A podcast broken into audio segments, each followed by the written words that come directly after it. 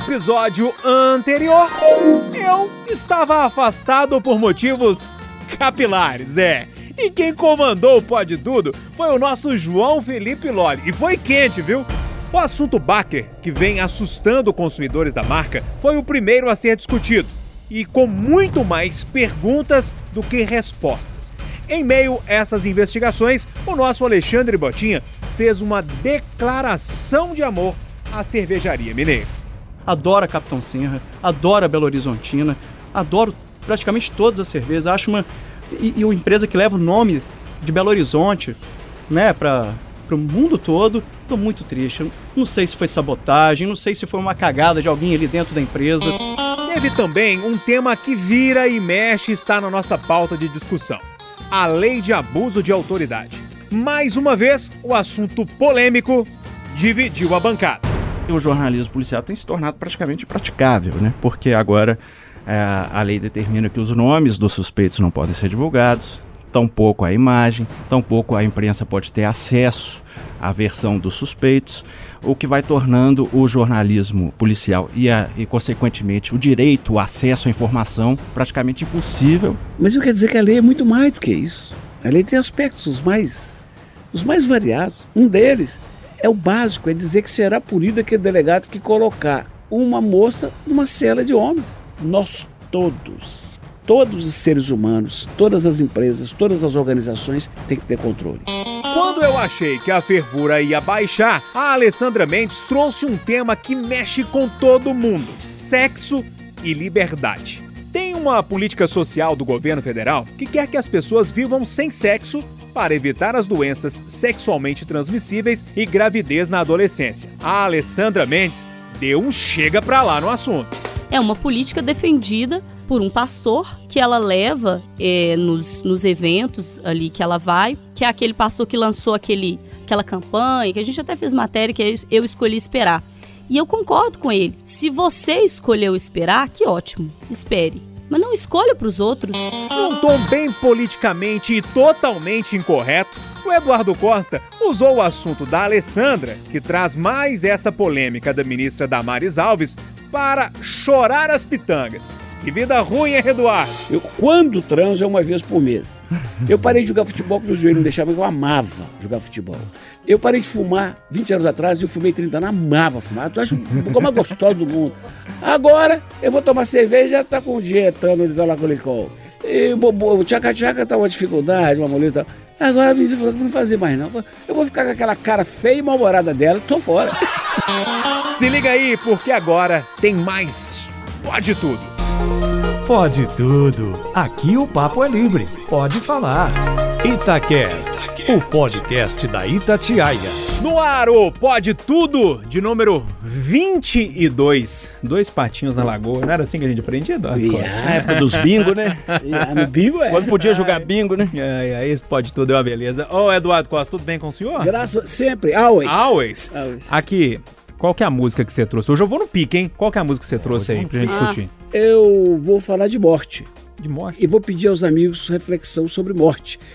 Mas para não tocar uma música que diga respeito à morte, porque para que falar de morte cantando? Eu vou falar da saudade que a morte pode gerar. Sim. Amigo é coisa para se guardar do lado esquerdo do peito. E Fernando Brant. O Milton eu mal conheço, admiro. O Fernando Brant era meu amigo e meu herói. Amigo é coisa pra cima. Ô, Renatão. É, eu acho que eu tô no pique do Dudu, é? porque eu acho que ele trouxe esse assunto à tona por causa do nosso professor Rui Chaves. Que é, nos com deixou. certeza. E minha música hoje é uma homenagem ao Rui Chaves, que ele botava no talo eu trabalhei com ele 10 anos à noite. De vez em quando eu falo, ô Rui, pelo amor de Deus, tô tentando concentrar ele. Cala a boca, velho. Desgraça.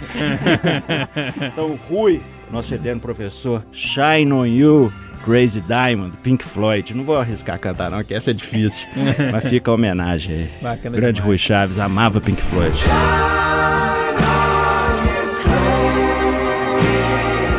E aí, Ale, beleza? Tudo bem. Me fala aí qual que é a música que você trouxe. Então, é, eu fico muito agradecida já pelas homenagens ao Rui, né? Porque me sinto contemplada nelas. Que bom que vamos falar dele um pouquinho. Eu vou trazer um outro assunto, a minha música está relacionada a esse outro assunto, passa ali transversalmente. Trouxe por isso Gonzaguinha, comportamento geral. Ele foi um, se não o que teve mais músicas censuradas no período da ditadura, um dos que teve mais. Foram mais de 50 canções. E comportamento geral diz: você deve aprender a baixar a cabeça e dizer sempre muito obrigado. São palavras que ainda te deixam dizer. Por ser homem bem disciplinado, deve, pois, só fazer pelo bem da nação tudo aquilo que for ordenado, para ganhar um fuscão no juízo final e diploma de bem comportado. Falo assim sem tristeza, falo por acreditar. E aí, Loli, beleza? Bom e você, filho meu? Bom. Vamos de Legião Urbana dessa vez? Aí. Pais e filhos, é preciso amar as pessoas como se não houvesse amanhã. Não vou cantar que é fora do meu tom. Discuto também algumas questões que os colegas colocaram, endosso, claro, né, nosso carinho e nosso respeito, nossa admiração e nossa saudade ao colega Rui Chaves. Vou falar um pouquinho também sobre esse momento da partida, mas um passo antes, quando ela tá quase chegando, o tema vem depois. Não vou dar spoiler. É preciso amar ah, as pessoas. E você, filho meu? Eu tô bom demais, cabeludo. Vale lembrar disso. Alô, doutor Marcelo Pitt, o senhor é bom demais. Não, ele é espetacular, né? Atenção, você que quer botar, melhorar seu teto, procura no, no Google. Se ele morasse em Nova York, filho, ele é nome É o mundial. maior de todos. Marcelo Pitchell. Homem é bom, viu? É bom. Ô Jesus, eu quero ouvir, eu quero, vou cantar, né? Eu quero ouvir. É. Ira. Girassol. Opa, ele é bom demais, cara. Girassol sem sol, um navio sem direção. Vamos lá então? Discutir, bater papo, conversar? Achei que você ia cantar? Não, deixa só o Ira cantar, deixa só o Ira cantar. Aqui, de cabeludo pra cabeludo. Vamos. Então eu tô fora desse assunto. É, eu vou deixar você trazer o tema primeiro, que eu acho que é muito legal a gente é, deixar como uma homenagem é, esse podcast pro nosso grande Rui. É, eu disse pra vocês, não convivi tanto assim com ele, convivi mais fora do que aqui dentro da rádio, né? Porque fazendo exercício, ele sempre passava de bicicleta, brincava e tal. Mas sempre quando ia fazer uma vinheta pro meu programa, uma vinheta pra alguma coisa ali que eu tava envolvido, eu falava a voz do Rui. Tem que ser a voz do Rui. Inclusive a voz do Rui é a voz que dá, que faz a vinheta de abertura do Pode Tudo, né? Porque era uma voz realmente incomparável, era um cara muito legal, que eu sempre admirei. E, e o tema seu vai nesse lado, inclusive você já adiantou ele, né, Dan? É, porque na verdade é o seguinte, eu já. Eu fui criado no catolicismo com minha mãe. Eu fiz algumas incursões no mundo dos evangélicos. Inclusive, a primeira vez que fui à Terra Santa, fiz questão de ir com um grupo de evangélicos. 49 membros da Getsemane, liderados pelo pastor Jorge e eu. E da segunda vez que fui, fui com um padre. Mas a única certeza que eu tenho, depois de seis décadas de vida, é que não dá para viver sem fé. É, aliás, não é a única, é a primeira certeza. E a segunda certeza esse negócio de religiosidade, sim. Religião, não sei. Mas o que mais me aproxima do espírito da religiosidade é o espiritismo por conta de alguns detalhes. Por exemplo, nada acontece por acaso. E, por exemplo, é, há mais vidas do que uma vida só. Por que, que eu estou trazendo isso? Porque é para os amigos falarem um pouquinho da morte. Para mim, a morte é algo certo, como pagar imposto, e não deve alarmar. Eu estou com saudade do Rui, mas eu não fiquei triste. Triste eu fiquei, mas eu não fiquei absurdado, nem contrariado com Deus. Eu sei que ele passou um perrengue meses atrás, que ele escapou quando um milhão não escapam. E o fato dele ir agora, na minha cabeça, significa que ele ganhou a prorrogação para preparar melhor as, as filhas e a esposa e partir sereno. E se eu puder desejar alguma coisa para o meu dia fatal, eu quero que seja que nem o dele. Numa estação, puf. Então, saber que o Rui não sofreu, saber que o Rui deixou boas lembranças, para mim basta.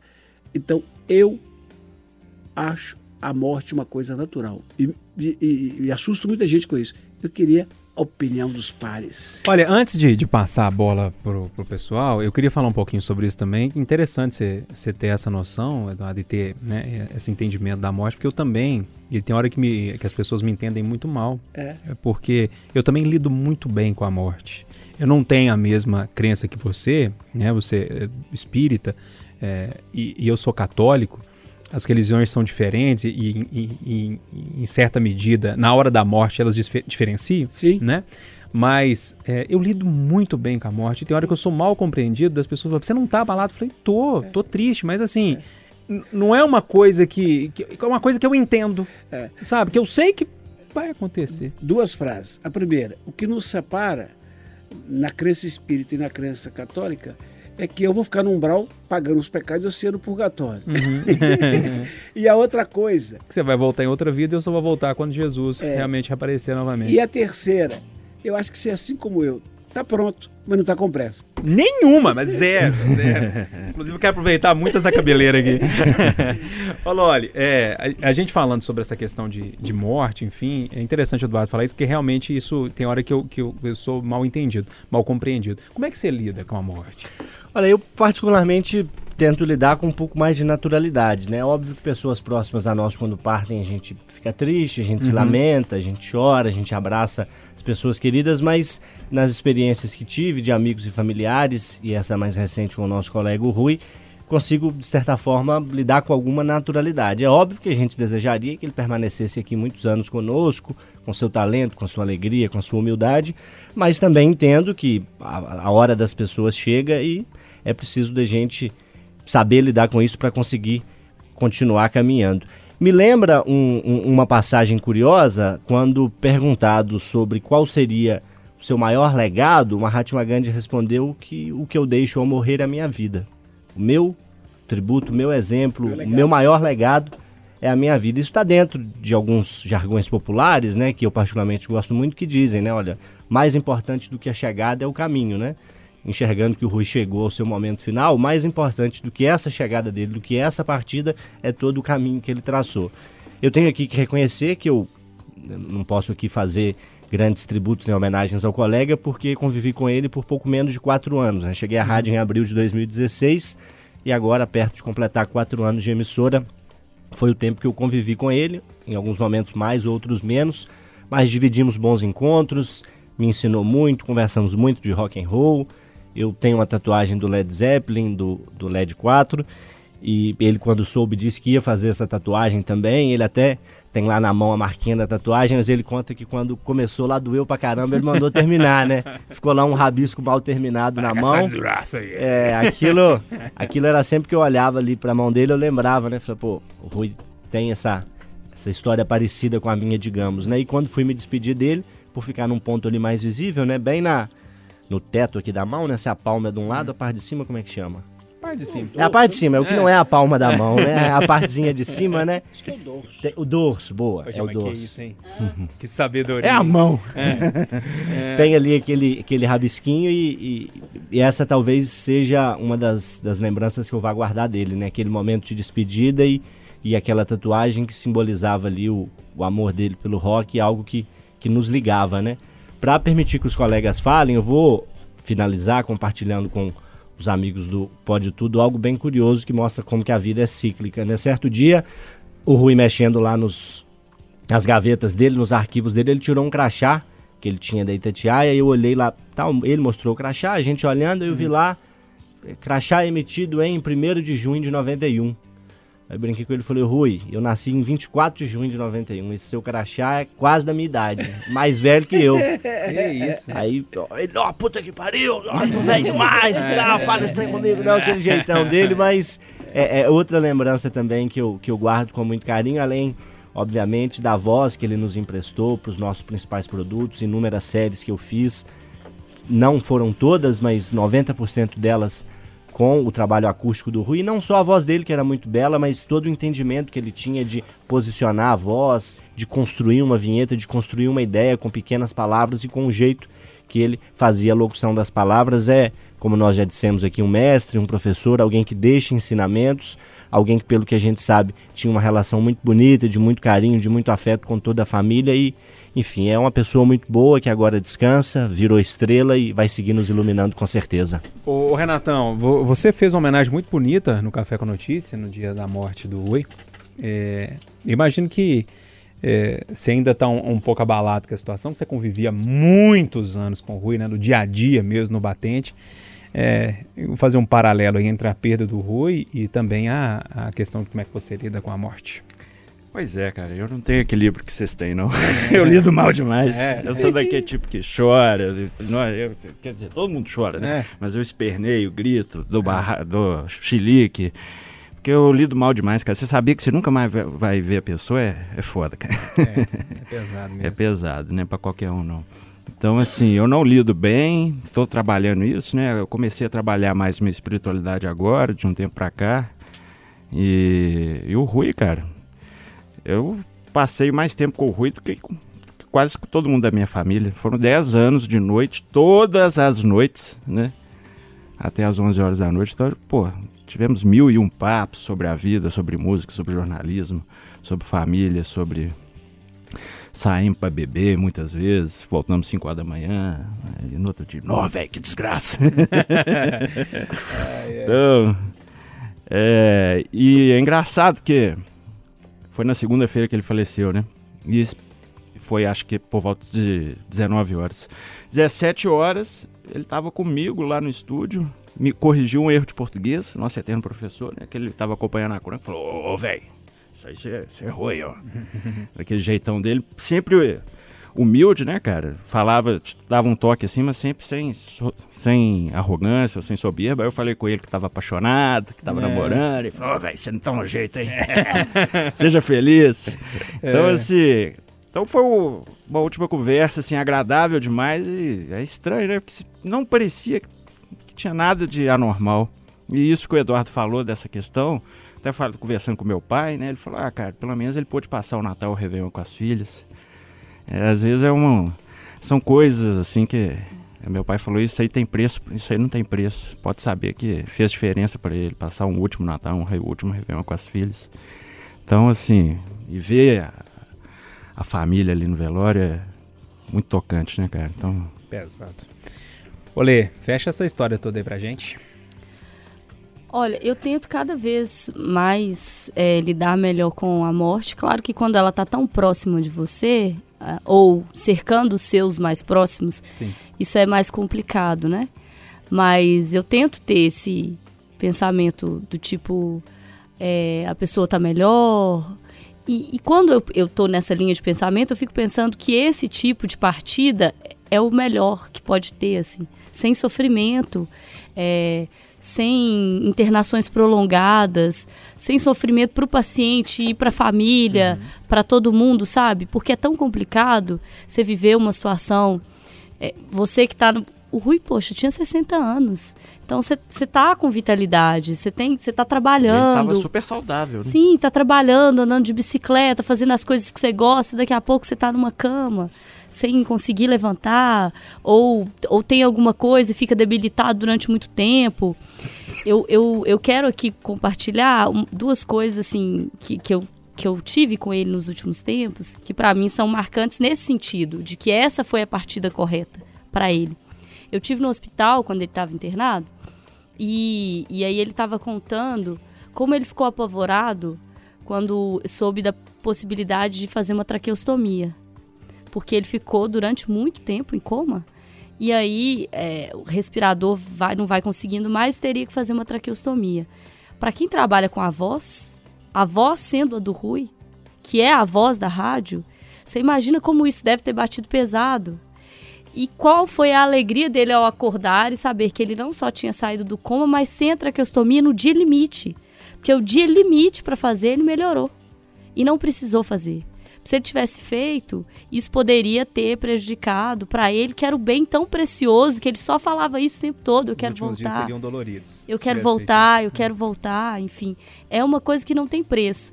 E outra coisa que ele contou, que é a possibilidade de enxergar a vida com outro olho, que é esse olho de quem quase teve lá e voltou.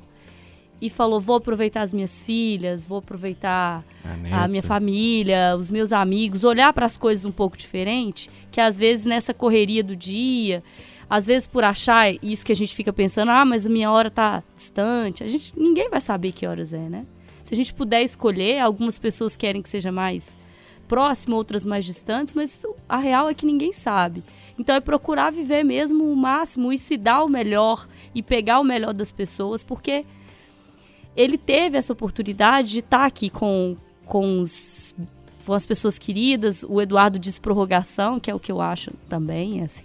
E muita gente não vai ter.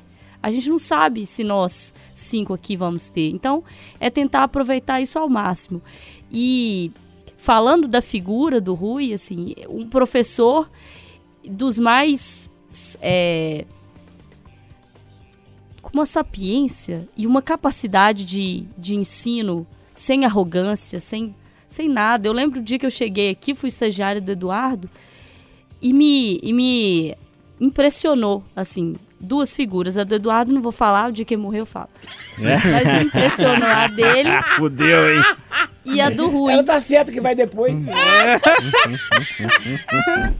que, que são figuras que a gente ouve e fica pensando, poxa, é um cara que já passou por tudo, já tem tudo, já tem tanta bagagem e que vai te olhar e que vai te tra... Pelo contrário, eu fazia plantão 6 horas da manhã de domingo com o Rui, era uma escola e era um cara que te pegava no braço e falava: faz isso aqui, minha filha, come um torresmo. Plantão de domingo aqui era beleza. excepcional.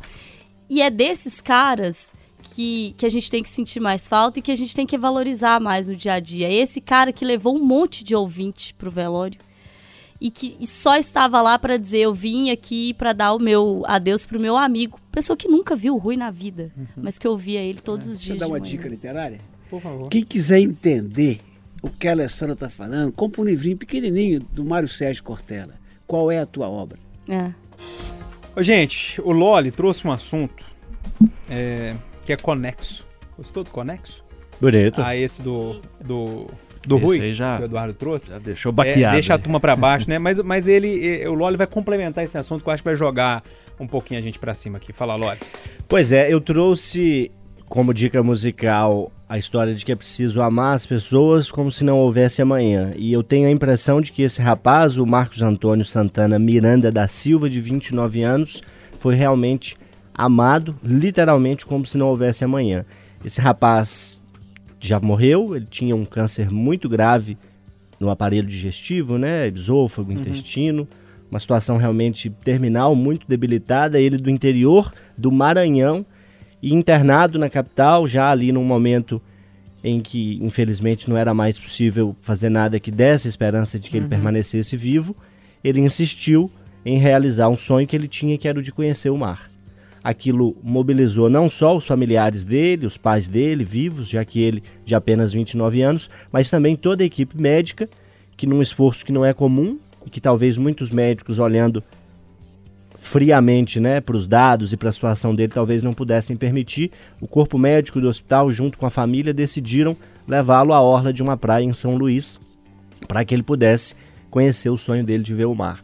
A imagem é, é, viralizou, né, circulou fortemente aí nas redes sociais, o episódio é recente, então ele realizou esse sonho deitado numa maca com um suporte médico ao lado da família pôde ali tomar uma água de coco e assistir ao pôr do sol, um momento que o tempo, o clima está mais fresco, né? Ou pela manhã ou ao final do dia, ele optou por ir ao pôr do sol, ficou ali de 30, 40 minutos, no máximo uma hora.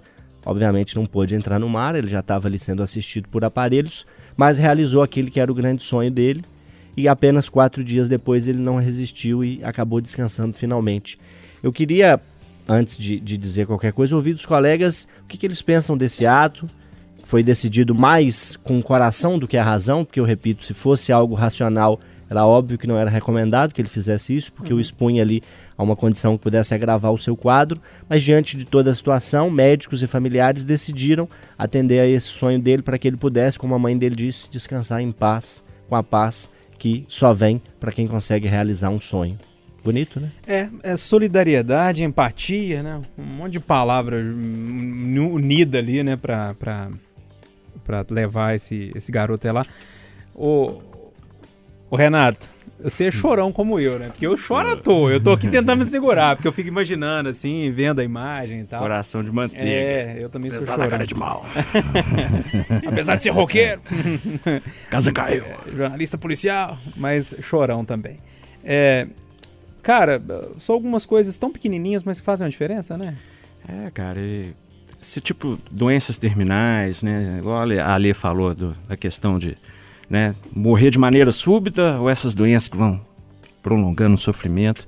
Eu acho que quem passa por esse tipo de doença assim, qualquer gesto, qualquer pequeno ato é, é lindo, né, cara? E assim, eu acho que esse debate razão, não sei o quê, foda-se a razão, né? Deixa os, deixa os, os cientistas pra lá, cara. O cara tem que viver uma. pode- a morte é certa, né, cara? O sofrimento ainda é E os médicos só certo. levarem lá porque já sabia que não tinha É, jeito, mas então também, eu né? acho que esse tipo de gesto, a pessoa que vai num jogo do Galo, do Cruzeiro, né, assim, que tá já numa fase terminal, ou que vai ver o mar, ou que, enfim, qualquer coisa, vai ver um teatro, vai ver uma ópera, vai ver um show. Isso aí me toca muito, porque são essas pequenas coisinhas que não tem preço, né, cara? Deixa eu furar aqui a fila para lembrar de alguma coisa que me ocorreu aqui enquanto o Renato falava. Há algumas edições atrás, quando falávamos do Gugu, o Eduardo nos contou para falar desse fascínio né, que muitas pessoas têm com apresentadores, em especial na televisão, que envolve a imagem, né? Você nos contou quando a gente discutia a questão do Gugu, talvez você não estivesse aqui, porque o Botinho estava, não É, me então recordo deve bem. Mas o Eduardo contou, é, o ouvinte mais atento vai se lembrar, que ele foi fazer uma visita para um fã dele, uma pessoa que o assistia na televisão, ouvia no rádio. Essa pessoa tinha ali a impressão de que pudesse estar chegando ao fim dos seus dias e que o simples fato de te conhecer, de receber a sua visita, foi algo que, que fez muito bem ali para aquela pessoa e, enfim, ele te, te, te tratou como se fosse é, é, algo excepcional. E de fato é, né? A gente aqui às vezes perde a dimensão, porque a gente tem a oportunidade de conviver com pessoas que comunicam, né? Que despertam aí essa paixão. Então, para mim é natural ver o Eduardo um dia, não ver no outro, cumprimentar, abraçar, receber uma ligação. Mas essa pessoa, você contava, né, Eduardo? Ficou muito emocionada nesse contexto. É verdade. E não é um caso único, não. E, e imagina, por exemplo, eu estou me programando para ir à Semana Santa ao Vaticano para ver se eu pego na mão do Francisco. Quem sabe se eu consigo. Mas não beija não, viu? Ah, ele não, Não gosta. puxa. não. E não puxei, não. Eu falar, "Vá, Ajuda o Cruzeiro, fala, sai, Série B. E eu vou apoiar ele de novo. Não beija não, que fica invocado. Se beijar com... Ai, ai. E aí, Alessandra, esses pequenos atos, essa solidariedade, enfim. Eu acho que a gente está caminhando para um lado da medicina que é, me parece bem parecido. Parece bem parecido, é ruim, né? Tá bom também. me parece bem semelhante ao que já é aplicado em alguns países europeus, assim, que é respeitar cada vez mais o paciente. É, eu vejo, e do lado de cá, às vezes você tem um ente querido seu internado, você quer buscar ali o máximo de possibilidades, o máximo de recurso, o máximo de tratamento, e não, e não coloca do outro lado da balança o sofrimento, o pesar, o que, que isso vai causar para aquela outra pessoa. E na Europa já há um, um movimento nesse sentido, de que o paciente tem muita autonomia nessa discussão, o que dificulta quando está em coma, quando está muito debilitado. Mas nesse tipo de caso que o Loli contou, isso é bem isso, assim, é- é- relata muito bem esse tipo de situação. O paciente, ele também sente que às vezes a vida está esvaindo e ele quer esse último desejo. E é tão complicado é, trabalhar com esse tipo de situação, porque o parente que às vezes define que a pessoa não vai sair do hospital, que ela tem que ficar, que ela tem que tentar até o último minuto, todo tratamento, doendo que for, seja o que for, não é ele que vai partir.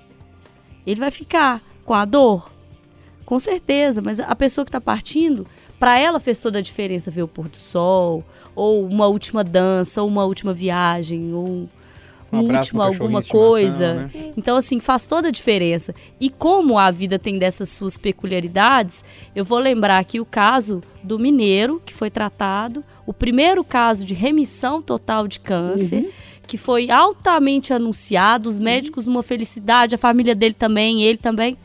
Poucos dias depois, ele caiu em casa num acidente doméstico e morreu. Então, ele se salvou de um câncer terminal, é, um tratamento inédito que estava sendo usado pelos médicos, inclusive como caso de exemplos para outros futuros tratamentos, e ele caiu em casa e morreu. Então, a vida tem dessas suas É frágil demais. Né? É, tem dessas suas peculiaridades. Então vamos viver, né? O melhor possível. Tem que viver always. Always. Always. And good. Eu já fiquei tão pra baixo com esse Yeah. pote todo, Não, tava não. quase indo lá Não, pra minha não. casa, Não, fica- me aqui. esconder debaixo do 21 edredom, de fevereiro agora. em posição fetal. 21 de fevereiro agora faz 29 anos que meu pai morreu. O meu pai morreu numa quinta-feira. No domingo anterior, eu, ele e minha mulher dentro de uma caminhonete Pampa, então muito apertado ali na, na boleia, na cabine. Nós fomos conversando daqui a Igarapé. Que cor que era a pampa? né? É, verde clara. Não, ve- não, verde clara, não, verde escura. Verde clara seria abacate, ele é muito, muito cheguei. Verde escura. E, e- e nós fomos daqui lá e o meu pai me dizendo categoric- categoricamente as coisas que eu tinha que fazer. Providências que ele gostaria que eu tomasse. Eu sou um dos sete filhos. É, e, e como nós compramos esse sítio, fruto da venda de um carro que era meu sonho, e por que eu fiz isso? Porque o Coro tomou o dinheiro dele. Eu falei, meu pai vai morrer, eu tenho que ajudar ele. E, ele matou meu pai sete meses depois. Meu pai falou disso, de quanto que caberia a mim no, no empreendimento nosso, tudo, coisas da minha irmã, da minha mãe, um monte de coisa. De lá para cá eu acreditei e acredito, acreditarei sempre, que a gente é avisado quando vai morrer. Um sintoma disso para mim é o ruim vir trabalhar de carro na segunda-feira, deixar o carro aqui estacionado e ir. Pra... Mas, em sendo assim, eu vou preparar as minhas meninas quando chegar a minha hora. Daqui uns 40 anos. Mas eu já dei uns toques para A elas. volta de aguentar 40 anos? É, olha, a Sandra tá achando que vai me enterrar. Gló- Glória Lopes, eu falava assim, Vai Glória, ficar sem homenagem. eu falava assim, Glória, eu vou fazer xixi na sua sepultura. A Glória Lopes falou assim, "Ah, seu bobo. A gente, no dia que ela tava lá, mas foi a dureza de ficar sério perto dela. Saudade dela. Mas então é o seguinte, é, eu tenho uns combinados já com minhas filhas. Um deles, é, se a gente um dia carecer de ficar muito velhinho, fora de controle e tal, em hipótese alguma, deixar a mãe delas numa casa de repouso, uma casa de idosos. Porque a mãe gosta do cantinho, a mãe ficaria muito triste. E preferencialmente façam isso comigo. Nossa, ia bagunçar demais. Coitado dos outros, mas me façam. Porque as meninas vão ter a vida delas. Eu vou ficar em casa sozinho, né? Por tempo, então me põe lá que eu vou conversar fiado no ouvido deles. Vai ser uma piada ruim atrás da outra. Eu também quero ir, eu também quero ir pra Agora, Azia. se for ficar em casa, sob os cuidados, velhos, já pedi.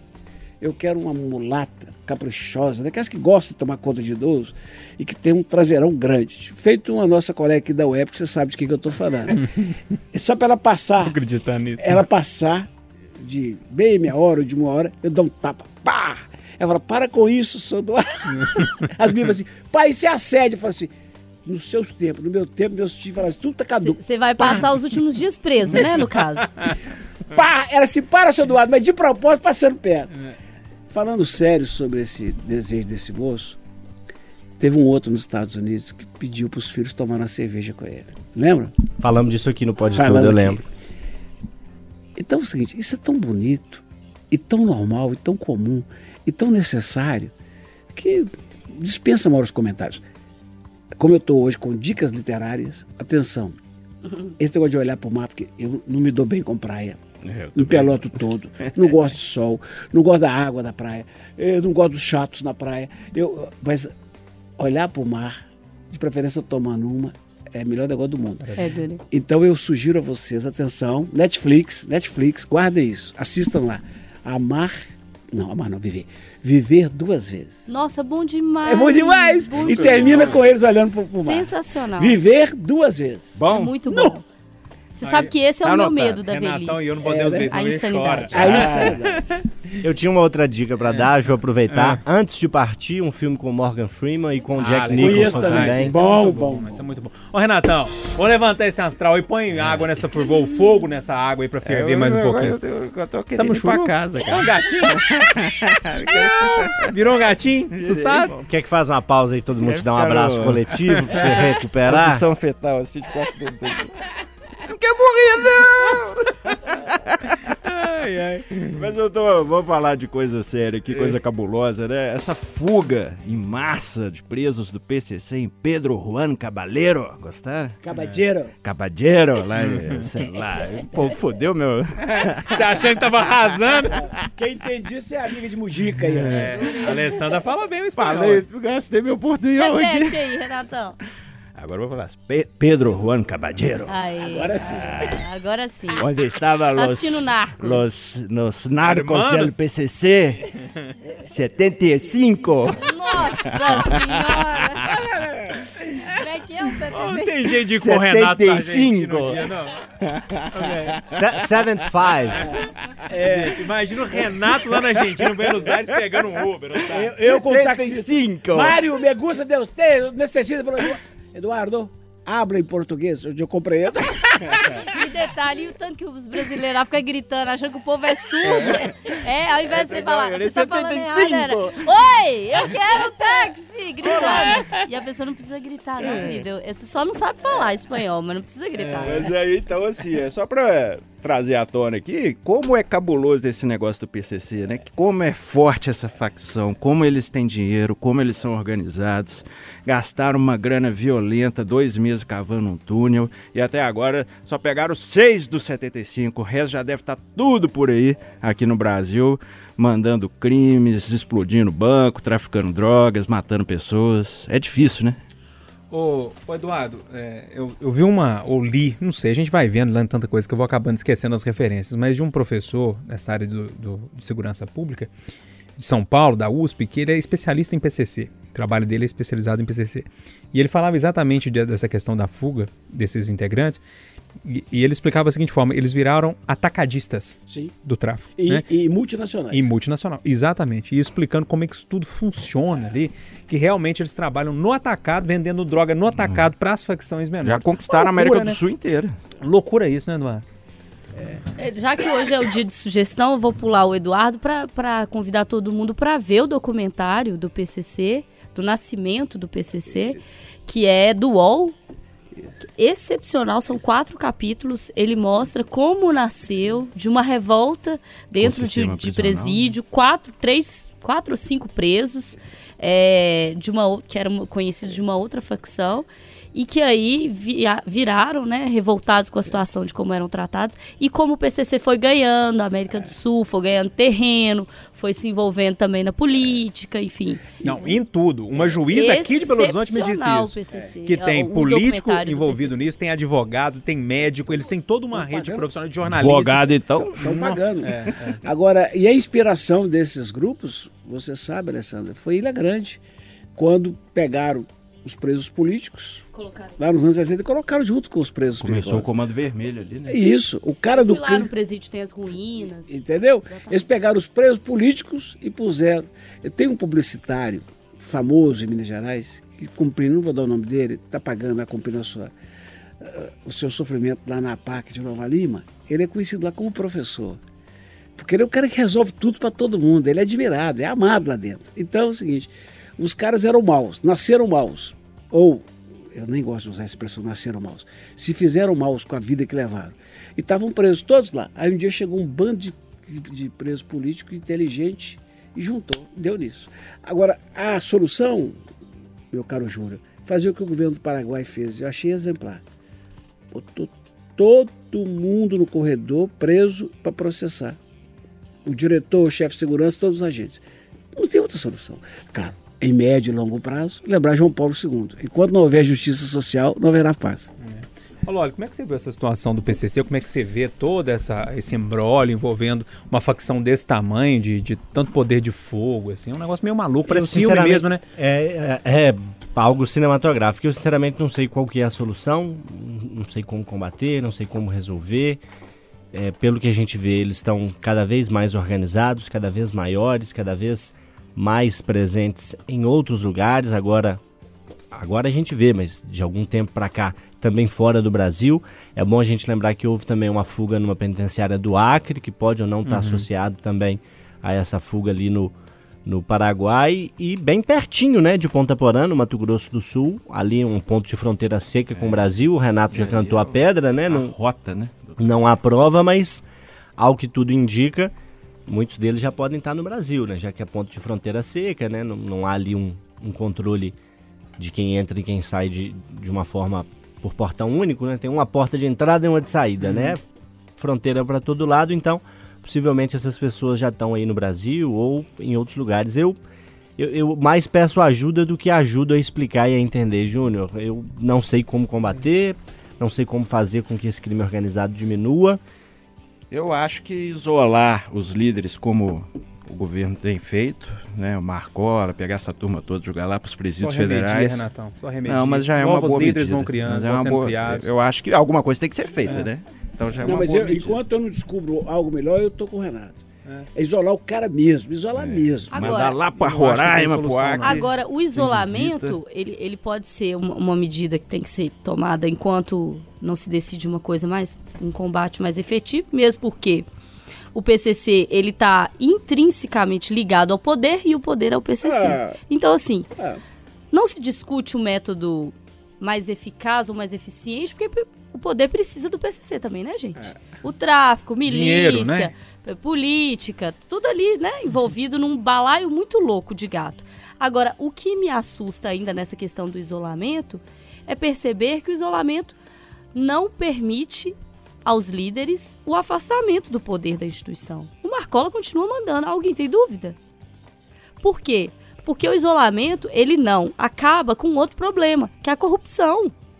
Que é a corrupção do agente, do diretor, do advogado, do familiar, E, de tudo. e tem um negócio. Então, se os caras lá de dentro mandando, como que faz? Só virou escritor. Mas dificulta demais no presídio Mas e lá dentro, você sabe o que é, o que, o que para eles também é uma, é uma grande coisa? Nesse documentário do PCC fica claro isso, em outras entrevistas do Marcola também. Pergunta para ele se ele quer sair. É. Quer Não, não. tá ótimo, lá não. dentro ele tem segurança, ele tem comida, ele tem a garantia de que ele não vai ser assassinado, e ainda tem gente que fica levando e, trazendo os recados e, para ele, para ele mandar lá de dentro. Ô, Então, Júlio, dentro, do complexo. dentro do raciocínio da Alessandra, eu fico pensando: você é contratado ou passa num concurso para ser carcereiro de uma penitenciária federal.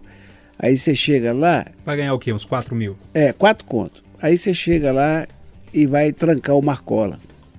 O Marcola chega e fala assim: ô, cara, eu tenho 100 contos para você, para você fazer entrar um celular aqui. Ele fala assim: não, senhor, eu não, eu não aceito, não posso aceitar, eu tô fora e tal, e vai embora. Aí no outro dia você volta para trancar o papo no sol e fala assim: o senhor tem uma filha chamada Antônia, não tem? Estuda no colégio, tá, tá, tá, tá, tá. É, o, senhor, o senhor gosta muito de sua esposa, né? Era secretária na Rádio tá, tá, tá, tá, tá, tá. Aham, pô, acabou. Você sai dali apavorado. Não precisa nem de 100 mil mais. não né? precisa de 100 mil mais, não. É, é isso mesmo. Infelizmente. Exatamente. E os caras jogam pesado. Você é doido. Roxo. Você é doido. Muito. Ô, gente, é. Hoje foi só. É isso, né? E aí tem um pior, o polêmico mesmo eu deixei pro final. Eu acho que vai gerar polêmica, não sei, né? Manda aí, Alessandro. Ah, Mendes. quando fala em Alessandra Mendes, o bicho pega. Não, não é tão polêmico. É É, polêmico. eu acho polêmico. Ó, essa semana, o Ministério Público Federal denunciou sete pessoas por crimes relacionados à invasão de celulares de autoridades, a maioria ligada à Operação Lava Jato, é, aquela, né, toda aquela ação que ficou conhecida depois como Vaza Jato, que o The Intercept começou a fazer as matérias, é, encabeçadas ali pelo Glenn Greenwald, que é um jornalista conhecido internacionalmente, muito premiado e que mora aqui no Brasil, que tem feito essas matérias. Depois eles fizeram parceria com a Folha, enfim, com outros veículos de comunicação para informar sobre isso. E aí o Ministério Público fez essa denúncia. É, no fim de 2019, a Polícia Federal concluiu que não havia indícios da participação moral e material do jornalista nos crimes investigados. A Polícia Federal analisou as conversas. Em uma delas, o hacker pergunta ao Glenn o que, que ele deveria fazer antes do The Intercept Brasil começar a publicar as reportagens. E aí o Glenn deu uma resposta com relação ao que ele iria fazer. No entendimento da Polícia Federal não houve orientação, no entendimento do Ministério Público Federal houve orientação. A Polícia Federal sequer citou o Glenn como investigado, o Ministério Público o denunciou. E aí agora veio uma série de manifestações, juristas, é, o próprio presidente da Câmara, Rodrigo Maia, enfim. Teve também do Gilmar Mendes, bem controverso, e ele falou porque tinha uma decisão do STF, uma liminar, para que é, o jornalista não fosse investigado nesse caso. O que eu quero trazer para a discussão aqui é o seguinte: o perigo que eu vejo nesse tipo de situação, é, e aí eu já li bastante a respeito, o MPF pode denunciar, sendo que a PF não investigou, pode, não tem nenhum problema. O que faltou para mim, e eu tive cuidado de ler as conversas, é indício. Qual que foi a orientação? Perguntando aqui que eu nem Então, no meu entender, não houve orientação, porque eu li as conversas, o Glenn fala que ele iria pagar e ele fala, inclusive, que ele não pode orientar nada, porque ele é jornalista e que ele vai, até o final, de- é, defender ali o direito dele, constitucional, de não revelar a fonte. Na verdade, ele, ele, ele esquiva de um pedido de orientação. Exato. Ele fala, não vou orientar. Exato. Ah, não, porque isso é Entendeu? importante Ah, pra, assim, pra até pra dar opinião. é, É, resumir foi exatamente. isso. Não Assim, estou né? acompanhando tão de perto. Agora, mesmo que. é, e aí eu já vi alguns juristas falando isso, o, o próprio Marco Aurélio Mello, STF, etc., dizendo que mesmo que ele souber. que há também essa questão sobre o crime continuado, ah, ele pegou a informação quando o crime ainda estava sendo cometido. Mesmo se você souber que o Glenn disse que não sabia, as mensagens, no meu entender, mostram que ele não sabia que o crime continuava sendo feito, né? A coletagem de informação. Mesmo se você souber de um crime e não denunciar, você não está cometendo um crime. Isso é bom ficar claro. Se eu souber que um crime está sendo, sei lá, na Câmara Municipal, um crime está sendo cometido lá, e eu não denunciá-lo, eu não vou ser, é, não vou responder por nenhum crime. Se for um agente público, tem, né? Peculato, enfim, outras coisas aí de crimes administrativos, que não é o caso. O que me assusta nessa história é o quanto a gente está conseguindo distender os conceitos do que, que é democrático, do que, que não é democrático, o que que está cabendo nesse balaio binário aí, onde o que importa é se eu sou azul, se eu sou vermelho, se eu sou A, se eu sou B, e não importa o que está vindo no meio dessa discussão. Isso me assusta um pouco. Se a gente começar a cada vez mais aceitar é, situações que a gente não aceitaria se fosse do nosso campo ideológico, ou que se a gente não aceitaria no passado, enfim, se a gente começar a abrir exceções para tudo, a gente tem que tomar um cuidado. Como o Gonzaguinha diz na música, uma hora eles tomam o nosso carnaval. E aí, meu amigo, não tem mais como voltar atrás. Não adianta a gente querer reclamar só quando a água bater na bunda. Já tá batendo na bunda de muita gente. E aí vão dizer: "Ah, mas é corporativismo, você tá defendendo a imprensa". E vou defender até o fim. Porque eu acho que a imprensa livre é um dos pilares da democracia. E esse, na minha visão, é um ataque. E aí a gente precisa defender, a gente precisa ser mais combativo. Eu vi essa semana um editorial do New York Times fazendo uma defesa mais intensa da mídia brasileira que a própria mídia brasileira faz dela. E a gente pode entrar em outras coisas que a gente estava discutindo, aquele aquela dita coletiva na porta do Planalto, os ataques que a imprensa vem sofrendo, e a gente vai engolindo, engolindo, engolindo, engolindo. E aí? A gente para onde? O Glenn já parou, numa denúncia do MPF. É, é, só para passar a bola para você, Lola, passar para você agora, mas é, nada mais é do que um abuso de, de autoridade, na minha visão, do, do tal é, procurador. E aí, quando a gente estava discutindo durante essas semanas é, que passaram a questão da lei de abuso de autoridade, eu sempre fiquei em cima do muro, né? Falar assim, gente, eu fico ali entre o Renato e Eduardo Costa. E aí eu comecei a pender muito pro lado do Eduardo, que defende a lei de abuso de autoridade. Porque é, é, aquilo ali, gente, é De- Deixando claro que no eu sou contra Sim. determinados Não, aspectos. sim, é. Mas no mínimo, mas eu acho que ela, no- na balança ela vai trazer mais benefícios. Agora eu tô vendo mais ou menos dessa forma. Mas nem, nem a discussão nem é essa. É, no meu modo de ver, é, nada mais é do que uma. Vou falar má fé, para não ser muito pesado, uma má fé do procurador. Por quê? Gente, aquilo, no mínimo das mínimo que você tem de aula de interpretação do te, de texto, você entende que aquilo é, olha, eu não posso te ajudar porque isso aí me complica. Né? Fala, Loli. Pois é, eu concordo contigo na questão do abuso de autoridade. Eu uso até outro termo, para mim é um tipo de intimidação ao, ao trabalho que ele fez. É, eu quero citar aqui outro jornalista que é reconhecidamente ético e profissional, que é o Caco Barcelos, que escreveu um livro, entre muitos, né, usados aí nas aulas de jornalismo e nas faculdades de jornalismo. Um deles é o Abusado, o dono do Morro Santa Marta. É, no livro ele usa né, o nome de Juliano VP, mas ele está se referindo ao traficante Marcinho VP, com quem ele teve um período de proximidade para escrever esse livro que conta a história da ascensão do Marcinho ao comando ali daquele morro e de alguns morros ali da região. E ele em entrevistas posteriores, não sei se no próprio livro, acredito que também, ele cita dois aspectos que para ele são fundamentais para que aquele trabalho desse certo. Ele disse, como também disse o Glenn agora nesse episódio, que protegeria até o último momento o sigilo da fonte, que é um compromisso dele e de todos nós jornalistas, e diz também que ele não poderia jamais saber de planos futuros do, Mar- do Marcinho. Ah, amanhã eu vou lá e vou matar o Renatão. Ou então nós vamos lá e vamos roubar a casa do Júnior. Ele disse que se ele soubesse de planos futuros, ele tinha por obrigação procurar as forças de segurança para fazer alguma denúncia e tudo. Ele- o, que ele, o que interessava para ele era a trajetória passada do Marcinho e todo, toda a gama de relações eh, sociais que ele tinha. Eu vejo nesse trabalho do Grêmio um trabalho de jornalismo sério, relevante, que trouxe aspectos importantíssimos a uma operação que é também muito relevante, embora possa ser em alguns aspectos contraditória, que é a Operação Lava Jato. E para encerrar, vale citar um ditado que eu me lembro, estou bem ditado popular aqui hoje, né? Tô meio Eduardo Costa, né? É, não é bem assim, né? Não é ipsis literis, mas a ideia do ditado é mais ou menos o seguinte: olha, primeiro foram atrás dos negros, mas eu não sou negro e não me importei. Segundo, perseguiram os pobres, mas eu não sou pobre e não me importei. Terceiro, perseguiram os motoristas, mas eu não sou motorista e me importei. Quando a perseguição chegou a mim, não tive como fazer nada porque ninguém mais também se importava.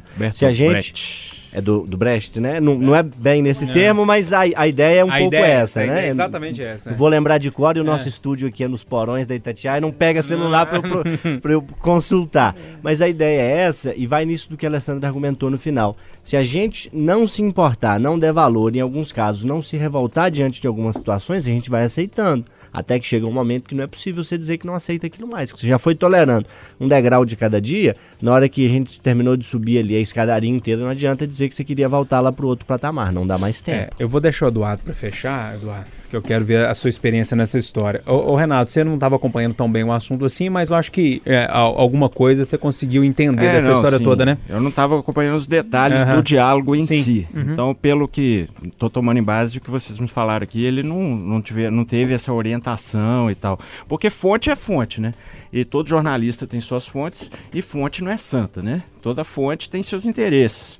Né? Eu acho que é um dos deveres do jornalista é sempre ler os interesses da fonte, né?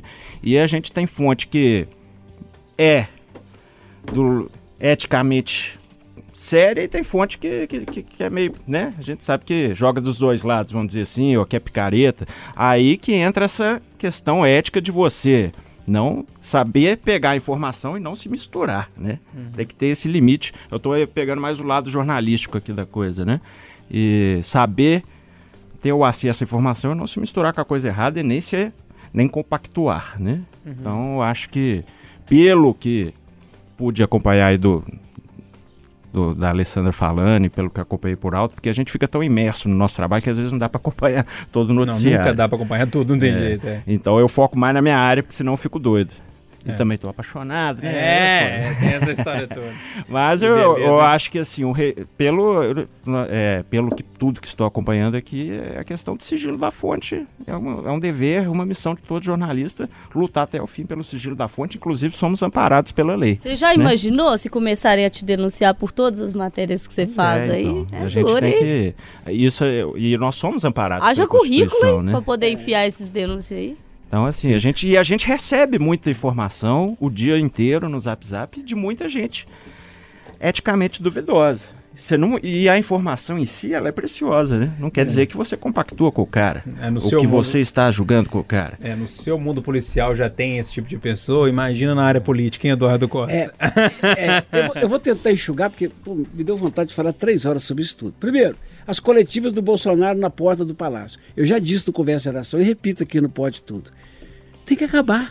Tem que ter um jornalista em Brasília, um com bom senso, e reunir as redações e falar, gente, não parar com isso. Não, mas a gente tem que ir, porque ele é presidente, é onde a notícia está. Deixa o homem sair em paz, acenar para. Porque ele fica irritado. Chama jornalista de gay, no outro dia pergunta como é que vai a mãe de jornalista. Os jornalistas ficam ofendidos. Não vai lá, gente. Ignora a saída dele. Isso é uma solução. Agora, sobre é, o jornalista virar o acusado. Teve um negócio no fim do ano passado que me deixou profundamente triste. O Loli e a Alessandra acompanharam de perto. Eu já contei na televisão e vou falar pela última vez aqui, desde que ela não me provoque mais. Eu tinha um respeito, um carinho com a Nelly, presidente da Câmara. De repente, eu recebo aqui na rádio um cara para denunciar a Nelly de que ela o manteve contratado por um tempão para que ele prestasse serviço para ela, para a família dela e para o irmão dela. Fazendo férias no motel do irmão na Guaicurus, levando dinheiro para obra em Sete Lagoas, para o PEB, um monte de coisa errada. Botei o cara no ar. A Nelly então começou a falar para as pessoas que era invenção do Elton Magalhães, adversário político dela, e dizendo sempre o seguinte: ele é muito mentiroso. Inclusive, ele fala para todo mundo que deu 650 mil reais para Eduardo Costa. E eu disse na televisão, eu repito aqui agora: olha, o, se o Hélio está falando que me deu dinheiro, eu- já foi caçado pela Câmara. Então, eu preciso me defender? Não. Agora, ela, presidente da Câmara atual, não pode se defender. Ela tem que responder por que, que o cara que ela contratou e pagava com o meu dinheiro estava fazendo tanta coisa errada. Então, vocês terem uma ideia de como é que isso acontece. Isso é todo dia na vida da gente. Todo dia na vida da gente. E para encerrar, sobre o caso do Glenn. O Fantástico. Atenção, hein? Eu sou fã da Lava Jato. Eu sou fã da Lava Jato. O Moro é meu herói. O Dallagnol é meu herói. Todo o povo da Lava Jato, tudo meus heróis. Só que o Glenn denunciou que o Moro e o Dallagnol faziam uma coisa horrorosa, gravíssima, que era fazer justiça seletiva, escolhia quem que eles iam botar no banco dos réus. E ninguém não foram punidos. E agora querem punir o cara que denunciou isso. Só tem uma explicação. Eu sou rei dos ditados. Se você fragou sua mulher transando com o vizinho no sofá, vende o sofá. É, mas é a grande pergunta que eu ia fazer pra finalizar isso mesmo. E a Vaza Jato? E a Vaza E Jato? os crimes que a Lava Jato gente? liberou? Deu que deu nada pra nada. ninguém. Só deu denúncia pro, pra quem denunciou. Ó, gente, tem quase uma hora que a gente tá falando aqui. Eu não vou nem trazer meu tema, não, porque o bicho tá pegando. O Eduardo tem programa. Tem É. chamada geral uma hora, né, Eduardo? E Vou correr. né? É. o Renato tem que voltar, a Alessandra tá com cada pepino que vocês não imaginam, porque ela vai ser chefe esses dias. E o Loli tem que fazer reportagem, né, Loli? Tem, tem Itatiaia em movimento, tem coletiva da Prefeitura de Chuvas. Se parar de chover, tem a peladinha de noite também, que nós também temos que manter o corpício em dia. Porque tem. Larga pra lá. Eita. Não, no fim de semana tá chegando, tem que ter sexo, né? Eu imagino, né? É Esse doido. U aí não vai ter, não. Vai não. Aqui, eu nasci muito moleque. Aqui, o desejo, é, dever de casa para vocês. Um poeta, Eduardo Alves Costa, no caminho com Mayakovsky, viu? Muito Como é que bom. chama? No caminho com Mayakovsky. Eduardo Alves Costa, poeta. Procura no Google. É, eu não resisto, que eu tenho que falar que ele falou, olha, primeira noite ele entra, pisa no seu jardim. Segunda noite ele pisa no seu jardim e roubou a flor. Terceira noite ele rasga, estrapalha o seu jardim todo e você não fala nada. E de tanto você não falar nada, um dia ele vem, arranca a voz da sua garganta e como você não falou nada, você não pode falar mais nada. É bem isso. É, não é isso? E Resumidamente? nessa semana em que tem chuva, a cidade vai acabar, coronavírus, Baker, você já imaginou se a gente não Cruzeiro fala? rebaixado. Você já imaginou se a gente não fala? Coitado do Botinha, não sei se ele falou isso no Pode Tudo semana passada, Fala. agora não me lembro. Não. Acabaram com a cerveja dele, com o time dele, agora tem um vírus Não que pode transar? Não pode transar. Ah, é. e a- a- a- eu trouxe semana passada o negócio que não pode transar e já vai entrar em vigor. Dia 3 de fevereiro começa a propaganda na TV. No carnaval já não vai poder transar, não. E eu não conto pra vocês, o que- eu já contei pra Leleiro, vou contar pra vocês o que o Renato falou depois. Eu já estou sabendo. Qual, Renato?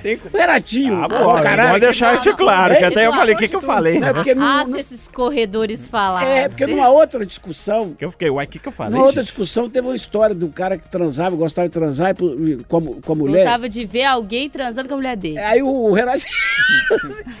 ele tá reclamando que não, vai, fa- não tá fazendo sexo, que não tem futebol, que não sei o que e tal. Ele gosta de ver mulher transar com os outros. O Renatinho mistura o trem, não. Vai ser mau caráter assim. Vambora, turma, um abraço. Beijo, Abraço, foto 73. E o, e o grito Loli? Pode tudo. Aqui o papo é livre. Pode falar. Itacast, o podcast da Itatiaia.